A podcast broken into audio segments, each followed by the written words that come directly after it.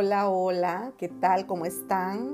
Estamos en un episodio más de su podcast Criar, Crecer y Sanar de Natalia Calderón.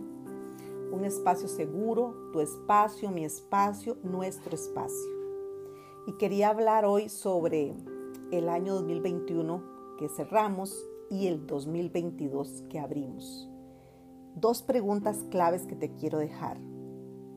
Agarra una libretita una hojita, algo donde puedas trabajar para poder poner en práctica este podcast en tu vida. La primera pregunta es, ¿qué aprendizaje transformador tuve durante el año 2021? Cuando pregunto esto, por lo general la gente me dice amar más a Dios, amar a mis hijos. Yo quiero un aprendizaje concreto, específico. Y todos estos son muy importantes, muy hermosos, pero quiero algo que haya sido transformador en tu vida durante el 2021. Pregunta número 2. ¿Quién fue durante el 2021 tu círculo de seguridad, tu figura de seguridad, tu tutor de resiliencia? ¿Cómo hago para saber eso? Cuando tuve un desafío emocional, laboral, familiar, económico, a cuál es la persona o las personas, si tenés varias, que llamaba de primero. ¿A quién acudía yo durante todo el 2021 para que me escuchara, para que me validara, para que me acompañara? ¿Quién fue mi figura más significativa durante el 2021 en relación a seguridad, en relación a todo este proceso que tiene que ver con refugio seguro? ¿Quién fue tu refugio seguro durante el año 2021? Y otra parte que quería decirte es que hagas una carta de voz para voz. Por ejemplo, ya yo estoy elaborando la mía que dice de Natalia para Natalia. Natalia, yo te agradezco por y voy a citar las cosas.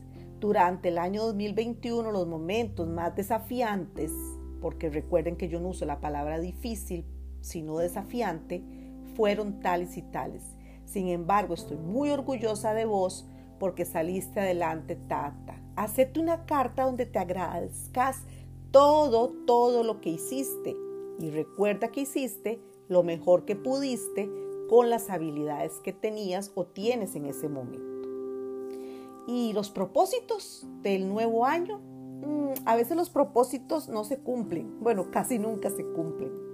Por eso me gusta más cerrar con preguntas me gusta más dejar frases abiertas, como por ejemplo que agarres una hoja y pongas en el 2022 y empezar a poner en cada reglón o cada dos o tres reglones un verbo y lo completes. Esto también lo hago con los niños, con algunas estrategias lúdicas cuando yo quiero saber algo de la familia, del papá, del hermanito y le pongo algo así como mi hermanito es, mi papá es o lo mejor de mi papá o yo deseara que mi papá o mi mamá y el niño completa. Pero para vos adulto yo te invito a hacerlo en verbos. Por ejemplo, en el 2022 visitar, y ahí pongo aquí en aprender inglés a manejar, crear, dar, crecer en, ver, dejar de, y muchas, muchas de estas frases que sean como verbos que dejas abierto y vos vas completando. ¿Cuántos? Puedes hacerlo en una hoja cada dos reglones. Dejar de, no sé, usar el celular a altas horas de la noche, ver X cosa, crecer, creer, aprender, visitar. Y a medida que se acerca un nuevo año, muchas personas no hacen repaso de lo que ha vivido este año. Por eso los invito a contestar estas dos preguntas y hacer esta carta de agradecimiento de la persona más importante de tu vida, o sea, vos. ¿Y por qué los buenos propósitos o los deseos del 2022 o del año que estemos por empezar a veces no se cumplen y por lo general son pasar tiempo con la familia, perder peso, comer sano, dejar de tomar, pagar mis deudas, ayudar a los demás, organizarme, etc. Primero porque no hacemos rituales específicos, como un día esto les comentaba en mis historias, el ritual de sacar toda la ropa y poner tres cajas o tres bolsas, lo que me voy a dejar, lo que voy a regalar y lo que voy a donar, por supuesto en perfecto estado todo lo que no hayas usado en seis meses posiblemente no lo vas a usar en el año que sigue. Entonces es momento de sacar zapatos, ropa, bolsos, las mujeres, accesorios.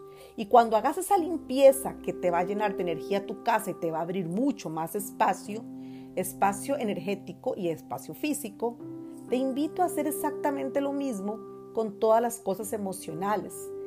Tres em, hojitas donde vas a poner este, lo que vas a regalar, que posiblemente va a ser tiempo, amor, presencia, lo que te vas a dejar y que son aquellas habilidades que descubriste en este año y lo que vas a eliminar, por ejemplo, el fumado, el sedentarismo, etc. Entonces trabajarlo en estos tres cajones, cajas o bolsas a mí me ha sido formidable. Y te invito a que los propósitos no sean solo deseos o sueños, porque todos estos propósitos a dejar de fumar, perder peso, etcétera, etcétera, no se cumplen. ¿Por qué?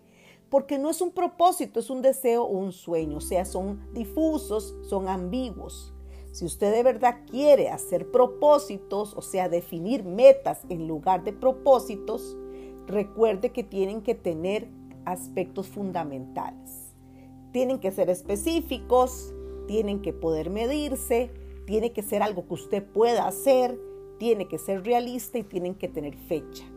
Así que te invito a crear uno, dos, tres o cuatro metas, no 80 metas, que cumplan con estos pasos, que sean específicos, que se puedan medir, que se puedan hacer, que sean realistas y que tengan fechas. Todo lo que no tiene fecha de arranque se queda simplemente ahí, difuso, por ahí, suelto. Específico, en lugar de decir voy a ponerme en buena contextura física, hay que ser específico. ¿Qué es contextura física? Voy a ir al gimnasio los lunes, miércoles y viernes. Que se pueda medir. ¿Cómo saber si yo estoy avanzando? Pues obviamente que ir al gimnasio tres días a la semana o hacer ejercicio en mi casa o caminar tres veces a la semana es algo que puedes medir. Algo que se pueda hacer, porque yo no voy a decir voy a ir los lunes, miércoles y viernes al gimnasio a las 6 de la mañana si entro a trabajar a las 5 entonces hay que entender que hay que tener tiempo de trabajo, tiempo de descanso, tiempo de familia. Por eso es importante entender que, no sé, salir a correr 30 minutos los sábados y los domingos si es que entre semana no puedo. Y que sea realista, no voy a decir voy a ganar una medalla de oro olímpica si yo no estoy trabajando para eso. Y por supuesto que tenga fecha límite. Voy a ir al gimnasio los lunes, miércoles y viernes al salir del trabajo o antes de entrar al trabajo a partir del 10 de febrero del año tal y arrancar. Así que yo te invito que en lugar de propósitos definas metas, una, dos, tres, cuatro, las que realmente van a cumplir con estos procesos, que sea específica, que se pueda medir, que sea algo que se pueda hacer, que sea realista, que tenga fecha límite y recuerde que el proceso de que sea para 12 meses, 3 meses, el próximo mes, tiene que tener fecha de inicio y fecha de cierre. Así que te deseo lo mejor de lo mejor para este año 2022 y que no cumplas tus metas, que cumplas todas y cada una de tus metas más allá de los propósitos. Gracias por estar aquí, por recomendar mis podcasts, por ponerle corazoncitos, por compartirlos por hablar de ellos y por escucharme y seguimos y seguimos en contacto. Te mando un abrazo con todo mi cariño gigante para vos que siempre estás acá. Y seguimos juntos creciendo, criando, creciendo y sanando en los podcasts de Natalia Calderón.